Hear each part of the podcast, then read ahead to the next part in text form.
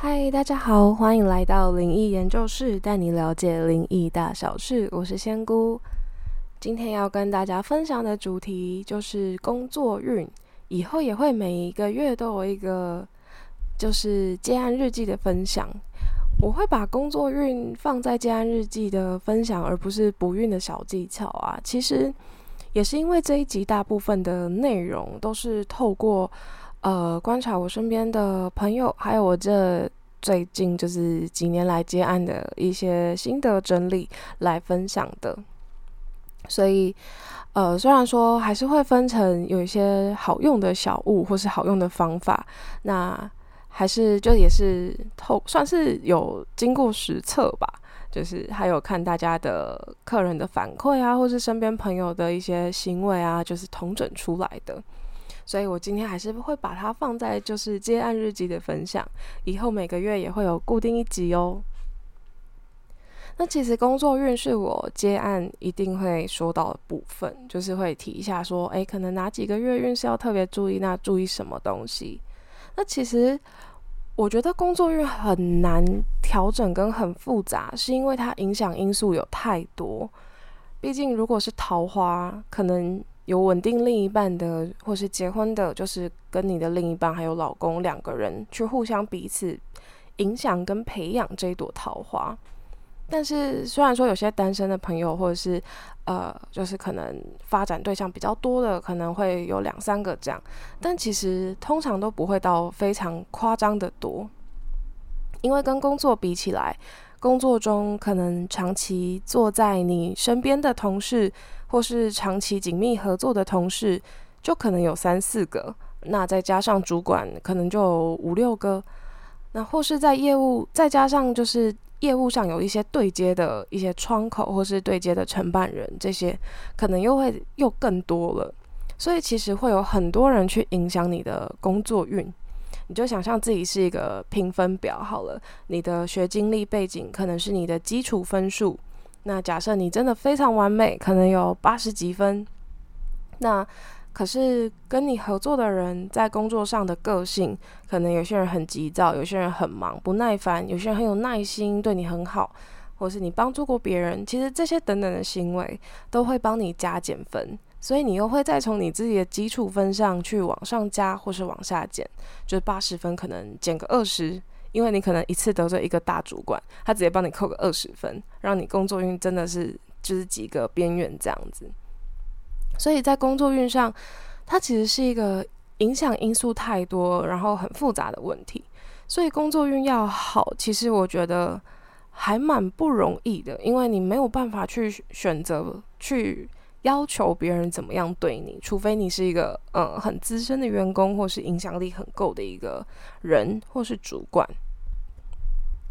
所以今天就想要来分享一下我大概从接案过程中，还有我身边的朋友们工作运真的很好的朋友们观察到的，就是一些。呃，可能是家里的摆设啊，还有他们有做什么样的行为，还有自己心态层面的。所以今天就分成心态层面跟居家风水两个面向来分享，怎么样提升自己的工作运。那之前有分享过一集是实测会带给好带来好运的办公室小物，还有一些开运的小物。那大家也可以回去听那一集。那今天这一集就比较着重于风水跟心态层面。那我们先从。比较呃有趣的风水层面好了，因为我觉得相对于心态层面跟个性层面，风水啊跟自己的外在行为可能相对于好调整。那第一个其实很重要的居家风水就是阳台，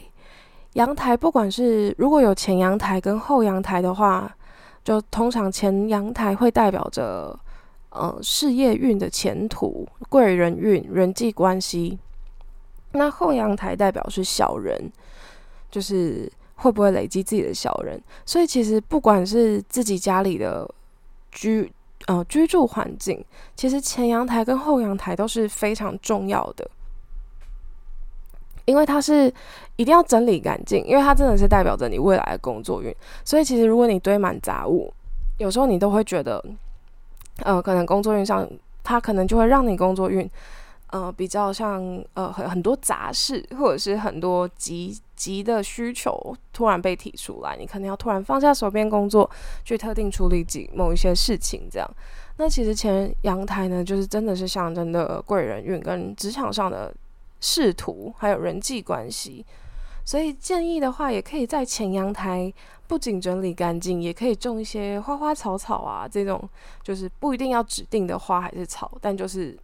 呃自己喜欢的就可以了，好照顾喜欢就可以。那如果真的租足没有阳台的话，那像是有一些是。外凸型的阳台，对外外凸型可以晒衣服的，但只是不能走出去的那一种。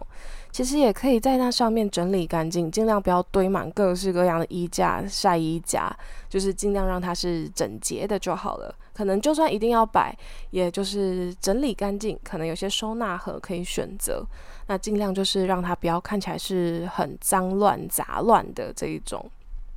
其实阳台真的是一个。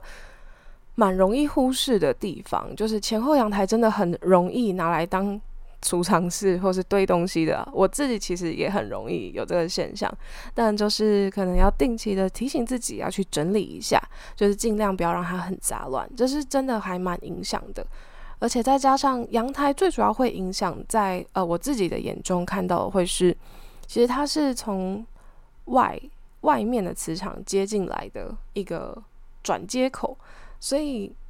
在物理上可能就可以想象成，呃，如果你挡了很多东西在这里，那可能风吹进来其实也都是灰尘，那就是人家看到的门面也可能都是很脏乱的这样子。所以这个阳台真的是蛮重要，但是我觉得还蛮多人会忽略的一点，包含我自己。那第二个呢，就是家里的书桌，家里的书桌其实也是非常。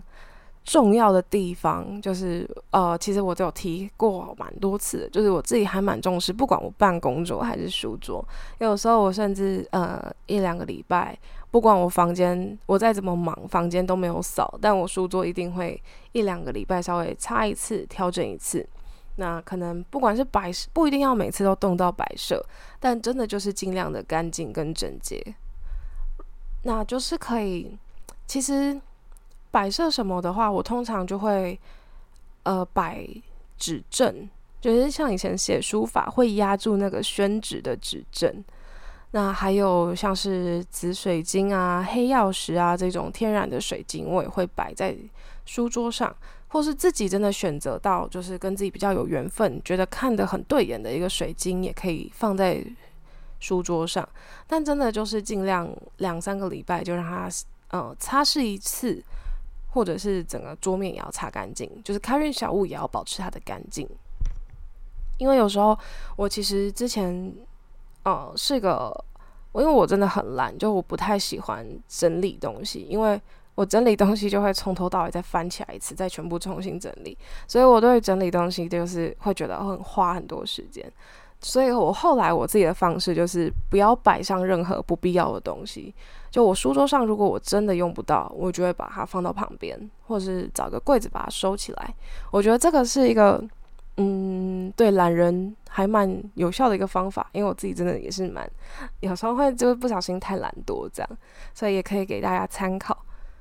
那如果呃。真的书桌上比较少用，或者是比较本来就是有定期维持整洁习惯的人呢，还可以再加一个建议，就是让自己的书桌是可以照到阳光的，不一定要正对窗户，让就是阳光晒到你脸上这样，但就是尽量让它是要保持可以晒到阳光，补充一些阳气的一个能量的一个位置。那如果比较困难的话，其实这个也是加分项啦。那最重要的，真的还是保持干净。那再来第三个可以提升风水、居家风水，然后又提升工作运的小技巧，就是拜拜。虽然听起来就是很呃，不是呃，就跟前两个好像没有什么相关，但其实拜拜这件事情是，当你做了很多实物上的努力后，还是遇到了很多不可避免的困难，或是。挫折，其实拜拜就是可以去请示神明，说能不能够帮你调整你现在的现行运势。因为其实你已经很努力的时候，还没有办法突破这个瓶颈，可能就会需要一些外力来帮助。但你可能没有遇到你的贵人，或是你今年的运气真的是比较差的状态，那真的就会需要有一些外力来帮忙。所以就可以选择一些像是关圣帝君有呃有四奉关圣帝君的庙宇，像是台北的行天宫，那还有一些文昌庙。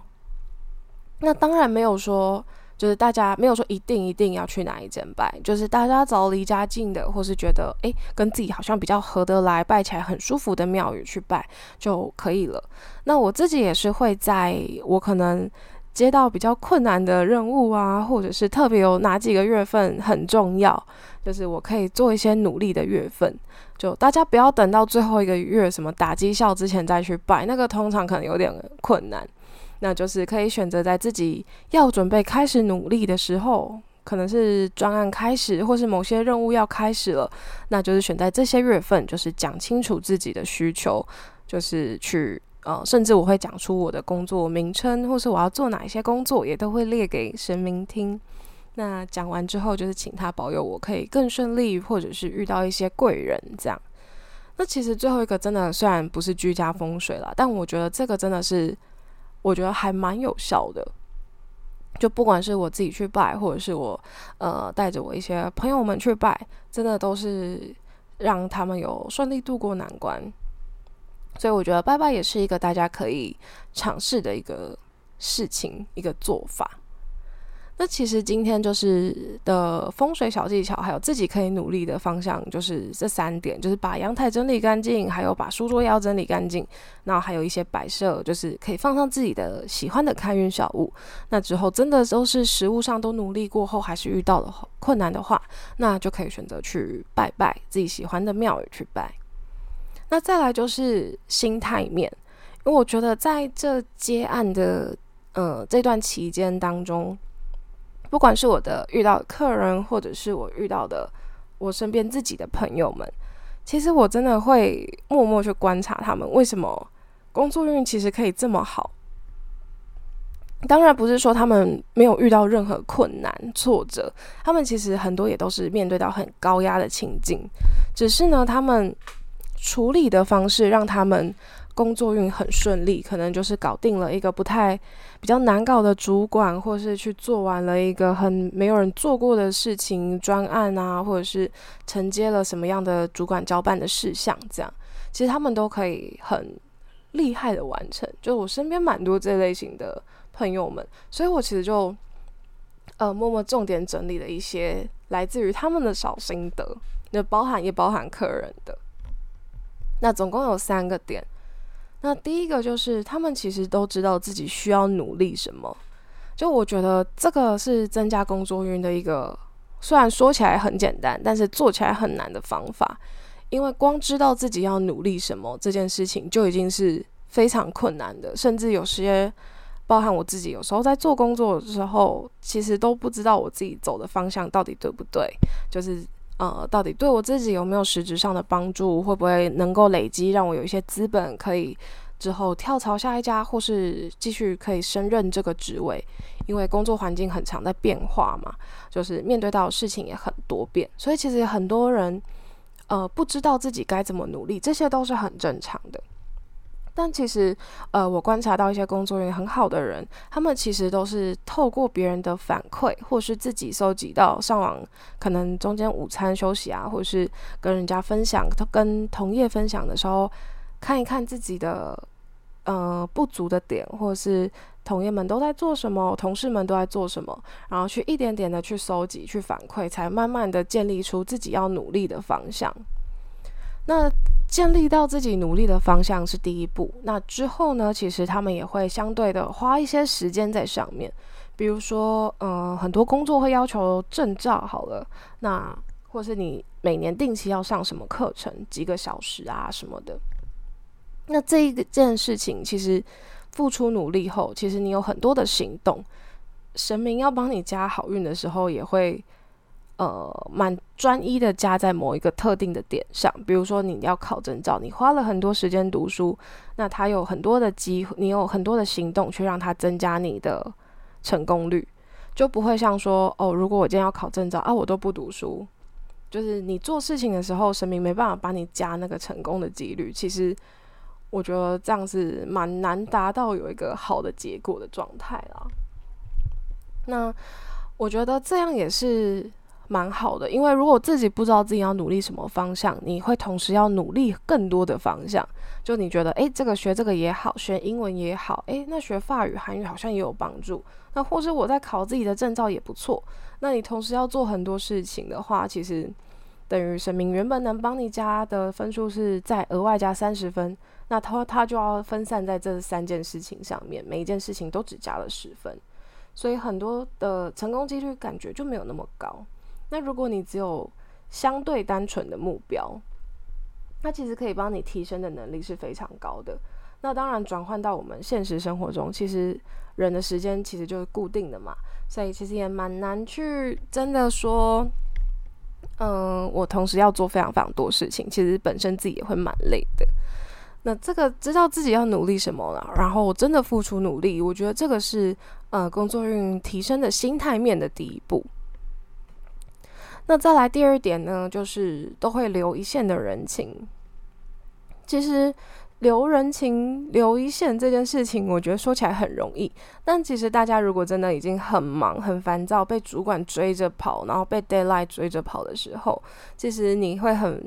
不希望有人来打扰你，或者是有一些意外的影响，但其实都可以。嗯，如果真的有一些，当然是衡量实物上的状态了。但如果真的有顺手可以帮忙的，顺手可以提醒的，那你就可以去稍微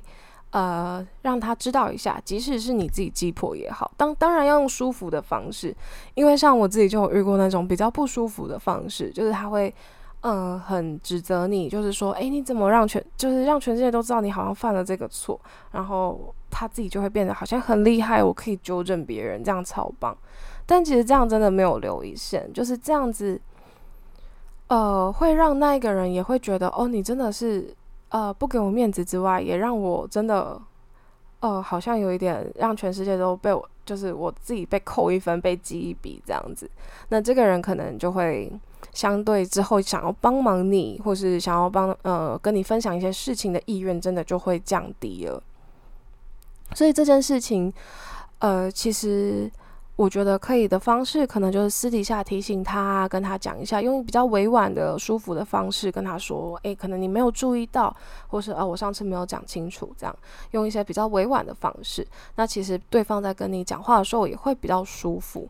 那我觉得，在虽然说人情留一线，延伸的就是我觉得很难的，就是说话的艺术。但我真的身边朋友比较会说话，或是比较条理清晰，或是。